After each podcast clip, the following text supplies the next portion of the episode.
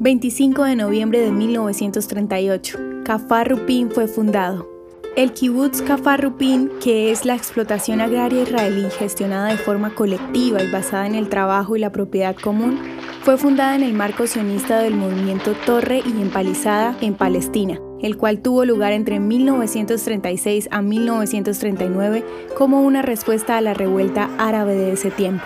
Fue construido evadiendo las viejas leyes otomanas que establecían que cualquier edificio ilegal no sería demolido si el techo estaba terminado. Es por eso que la habilidad y el ingenio de los trabajadores judíos los hacían llegar con materiales prefabricados y completar su trabajo en secreto.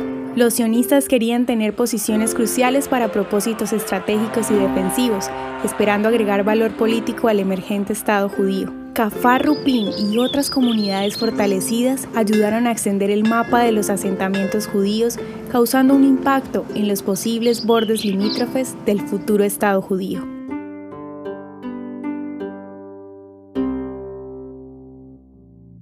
¿Te gustaría recibir estos audios en tu WhatsApp? Compartimos nuevos episodios todos los días. Suscríbete sin costo alguno ingresando a www.hoyenlahistoriadeisrael.com. Hacerlo es muy fácil. También puedes encontrarnos como arroba hoy en la historia de Israel en Instagram, Facebook, Spotify y otras plataformas digitales. Comparte este audio para que otros conozcan más acerca de Israel.